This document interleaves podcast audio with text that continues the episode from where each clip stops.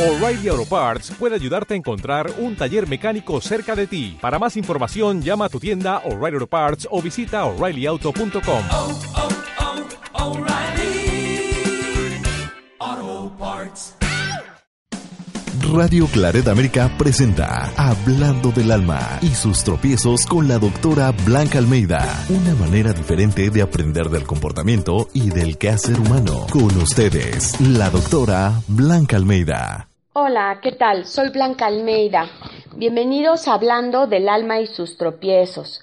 Como siempre, cada semana, con temas que nos ayudan a ser mejor con nosotros mismos y con los demás cada día.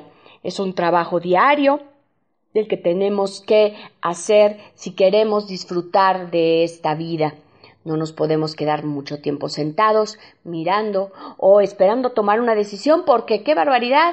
No vaya a ser que después digamos que la vida nos alcanzó. Y ese es el tema de hoy, cuando la vida nos alcanza.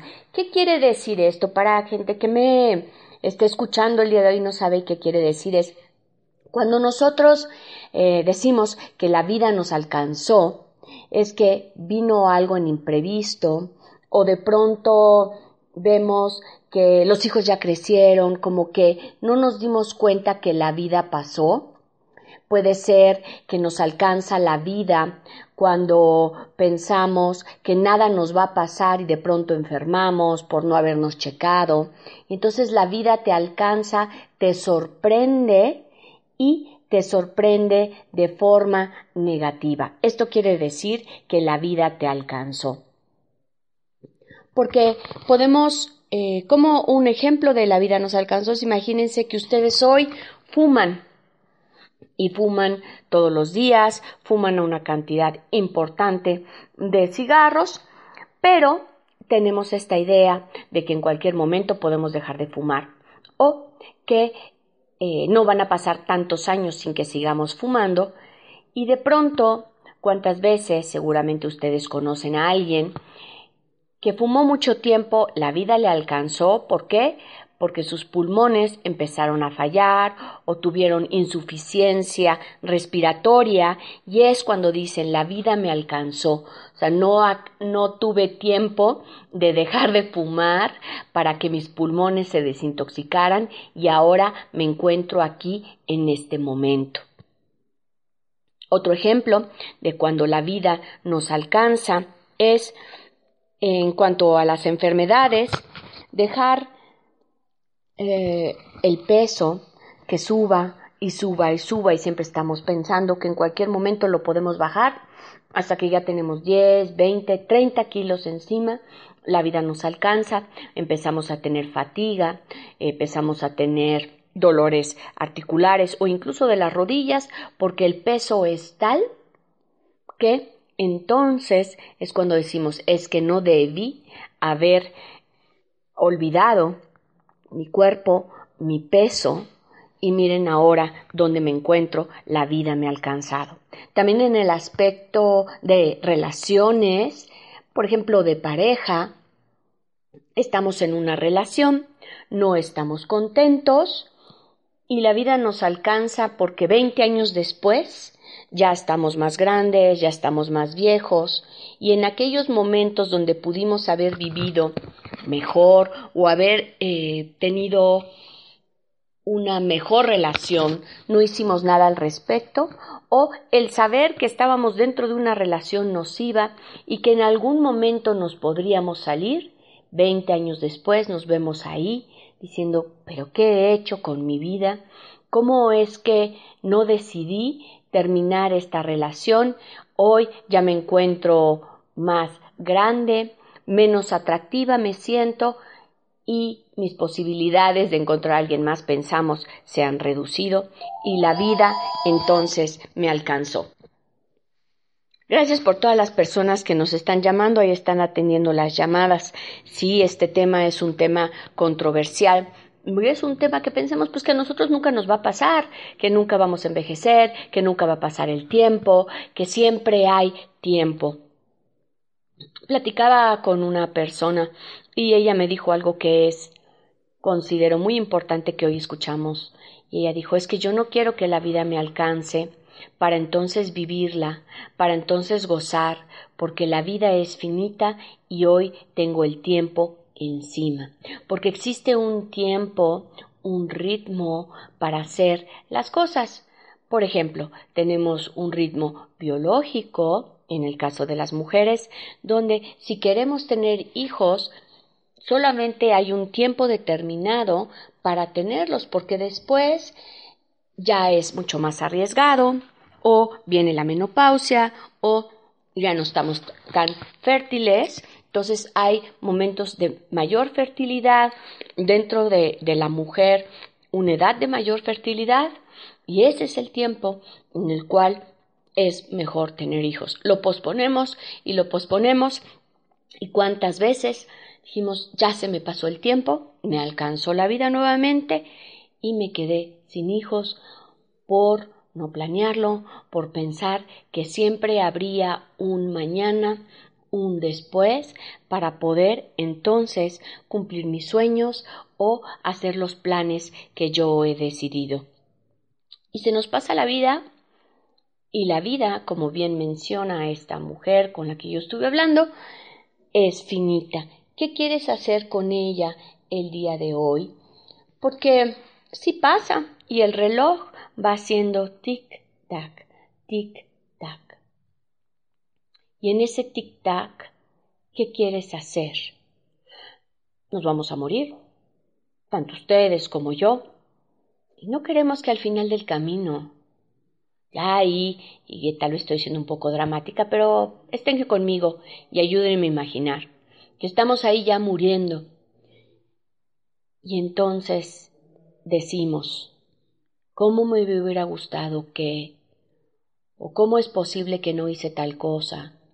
Y todos estos reproches de un lugar junto a un lecho de muerte, donde ya no se pueden hacer más cosas o tener más oportunidades o más vivencias, porque estamos en un paso hacia la tumba, hacia el más allá, hacia otra vida, no sé hacia dónde nos dirigimos.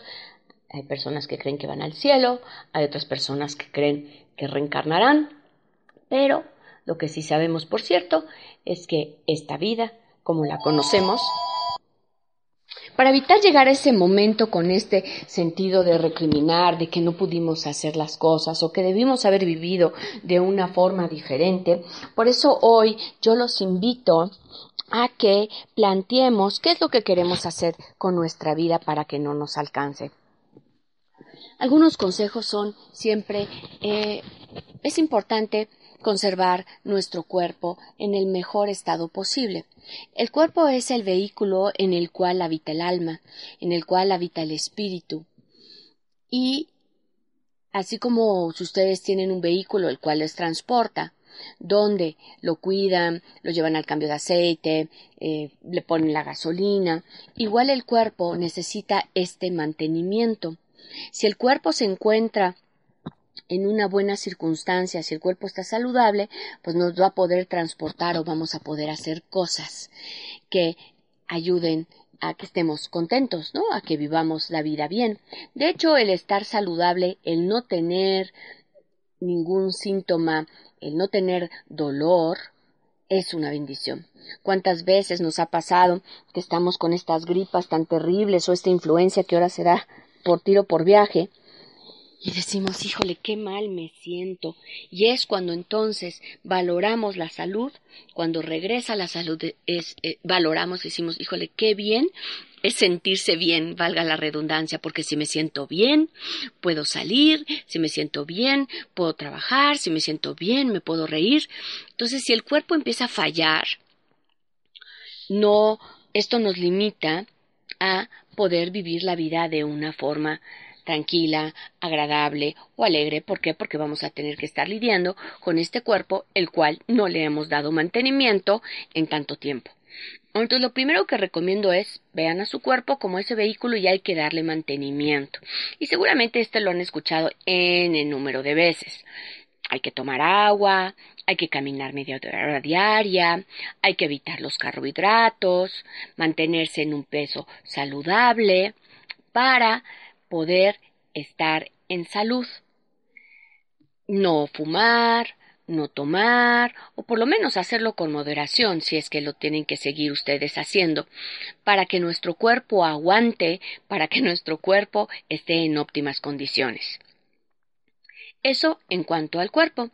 Ahora, en cuanto a nuestro mente y en cuanto a nuestras emociones, yo les invito entonces que hagan un recuento o hagan memoria ahorita de las cosas hacer una lista de las cosas que hoy en día nos agradan. Cómo se encuentra tu relación de pareja, cómo se encuentran tus relaciones laborales, te gustó tu trabajo, te gusta la forma en que tú vives, para entonces ver qué cosas requieres cambiar para que la vida, por supuesto, no te alcance. Los dejo para que vayan ustedes por un cuaderno y una pluma o lo puedan anotar en medio digital como cada quien quiera y ahorita regresamos aquí en Hablando del alma y sus tropiezos. Hablando del alma y sus tropiezos, con la doctora Blanca Almeida, una manera diferente de aprender del comportamiento y del quehacer humano.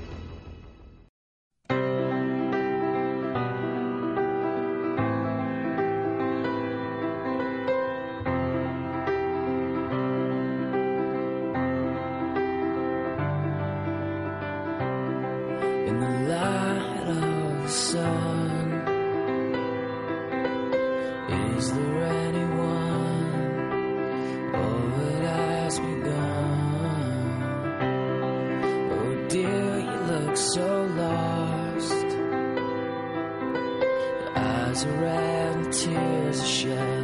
World you must have crossed. You said, You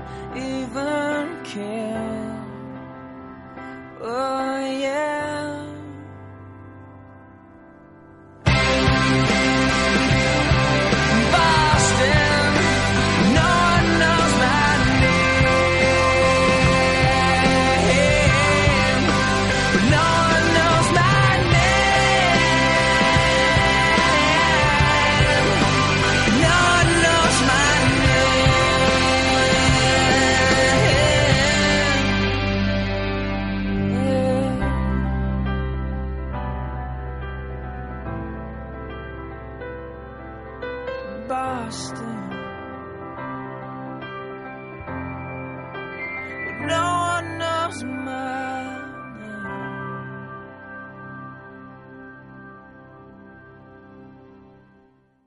Estás escuchando, escuchando Hablando del alma y sus tropiezos en Radio Clareda América. Estamos aquí de regreso en Hablando del alma y sus tropiezos. Yo soy Blanca Almeida. Gracias por toda la gente que nos llama, que me manda correos. Y si tú quieres estar en contacto conmigo, mándame un correo a comentarios arroba. Me puedes seguir por Facebook como Blanca Almeida o entrar a mi página www.blancaalmeida.com. Siempre estoy al alcance sugiéranme temas, mándenme sus preguntas y con todo gusto las puedo contestar aquí durante el programa. Eh, de hecho, tengo hoy una pregunta con respecto al tema de cuando la vida te alcance. Tenemos el caso de Keta. Ella se llama Enriqueta. Y hoy ella pregunta, Blanca, ¿Es válido querer vivir ahora mi vida y hacer las cosas que no pude hacer antes, ya que mis hijos están grandes? Y considero que la pareja que tengo, actualmente mi esposo, él no quiere vivir la vida como yo quiero. ¿Es válido entonces tomar la decisión de dejarlo ir para poder continuar con mi vida? ¿O tengo que quedarme con él aunque los planes que él tiene de vida siento que van a hacer que yo me vaya muriendo lentamente. Dime qué es lo que yo debo de hacer. ¿Es válido? pregunta nuevamente ella, querer vivir mi vida. No quiero que la vida me alcance, como tú bien mencionas dentro del programa. Muchas gracias. Muchas gracias, Keta, por tus comentarios, por tu pregunta. Y aquí, antes de contestar, quiero decir que cada quien debe de poner en contexto lo que yo digo, o sea, cada caso es diferente y al final las decisiones las toman ustedes porque ustedes son los capitanes de su barco. Yo puedo dar algunas sugerencias, pero la decisión final es de cada uno de ustedes. Así como yo decido con mi vida, ustedes decidirán con respecto a la suya. Y como Keta, hay muchas personas, tanto mujeres como hombres, que se empiezan a replantear qué es lo que quieren hacer con su vida, sobre todo cuando ya tenemos esta etapa del nido vacío. El nido vacío es cuando los hijos abandonan el hogar para casarse, aunque ya son pocos, ¿verdad? Para irse a vivir solos o para independizarse o simplemente ya no vivir con los padres. Eh, eh, empieza una etapa, efectivamente, como Keta lo pone, de replanteamiento, si como mujer o como pareja estuvieron muy centrados en los hijos, en sus necesidades, en las cosas que ellos querían, cuando, cuando se van, la pareja se queda con la disyuntiva de ¿y ahora qué hacemos con nuestra vida? Si antes nuestra atención estaba centrada en la pare en perdón, en los hijos y se empiezan a ver que entonces ya puede ser que no tengan temas de conversación porque todos los temas eh, estaban alrededor de los hijos, de sus necesidades, de sus complicaciones, o los esfuerzos de la pareja estaban unidos para sacar adelante a los hijos y nos quedamos de frente con la pareja, tal vez como Keta preguntando pues qué pasó con la pareja, en este caso la vida los alcanzó, por puede ser que no supieron nutrir a la pareja o pensaron que después habría tiempo para la pareja una vez que sacaran a los hijos y las responsabilidades adelante. Pero todo ese tiempo en el cual no nutrieron a la pareja, donde no tuvieron tiempo para ustedes, donde las relaciones sexuales las dejaron y lo último y lo último y lo más recóndito casi casi como el regalo de Navidad, pues tiene un efecto porque para tener cercanía con alguien tenemos que estar en cercanía, en contacto, pero no solo vivir con la persona, sino tener esta complicidad, tener esta intimidad.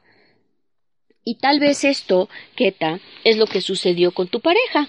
Como digo, cada quien lo pone en contexto. No estoy dentro de la casa de Keta. Esta es la información que tengo.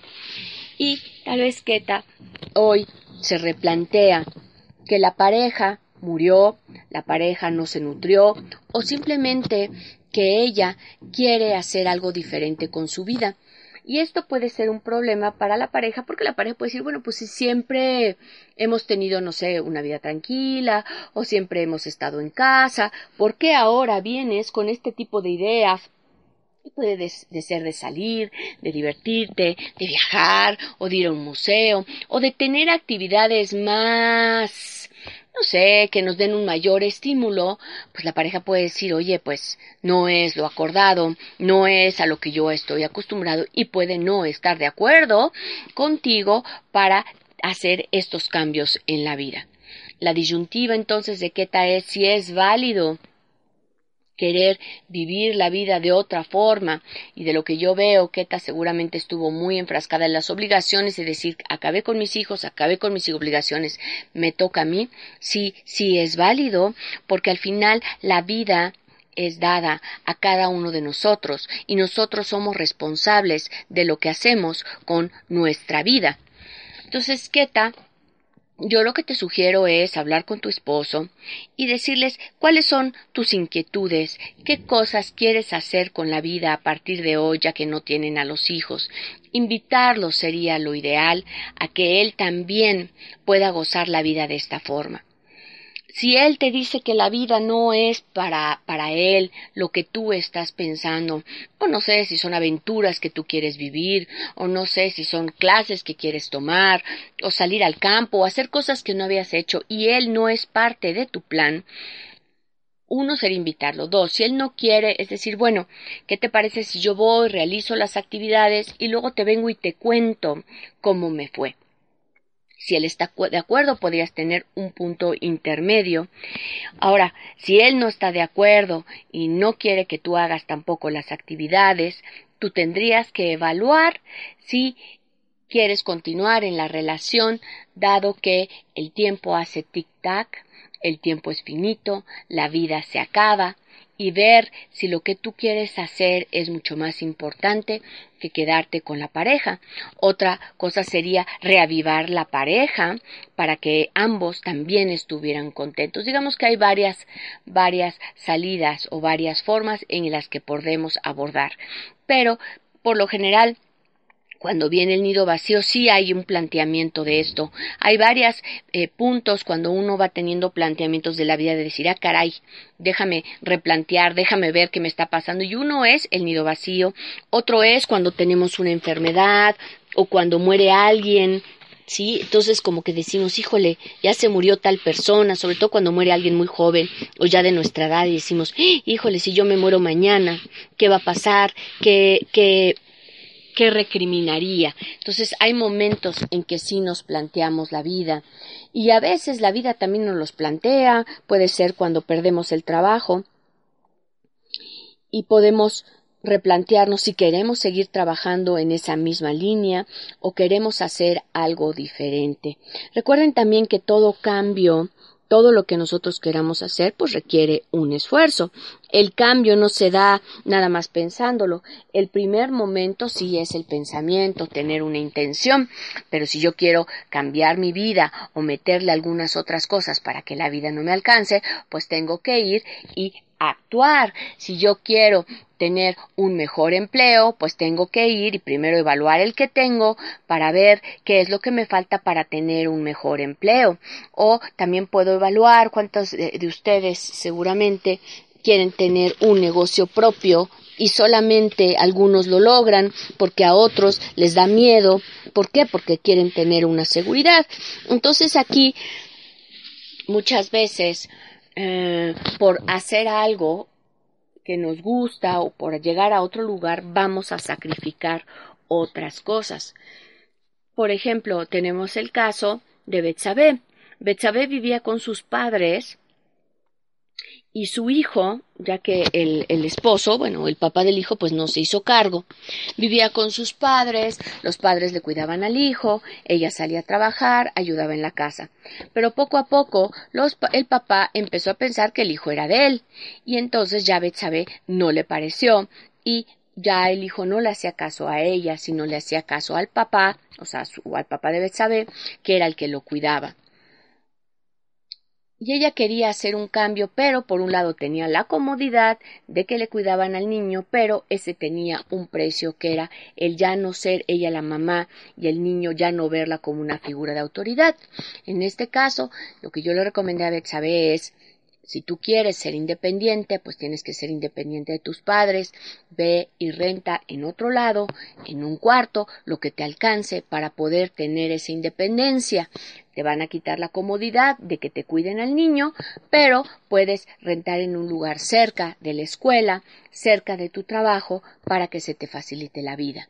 Ya es cada quien decisión de cada uno, porque tenemos que tener esa convicción para quererlo cambiar, pero yo los invito a que la vida no les alcance, que hagan una evaluación de su cuerpo, de su mente, de sus relaciones, porque no vaya a ser que llegue ese momento que estemos en el hecho de muerte y nos arrepintamos de todas las cosas que no hicimos y de todo aquello que no vivimos. Ha sido un placer estar con ustedes en esta media hora. Soy Blanca Almeida, aquí en Hablando del Alma y sus tropiezos. Gracias Radio Claret por hacer este programa posible. Gracias a Católico Soy Radio también por escucharnos. Nos escuchamos la próxima semana. Hasta luego. Radio Claret América presentó Hablando del alma y sus tropiezos con la doctora Blanca Almeida. Sus comentarios y sugerencias son importantes para nosotros. Contacte a la doctora Almeida en comentarios arroba blancaalmeida.com.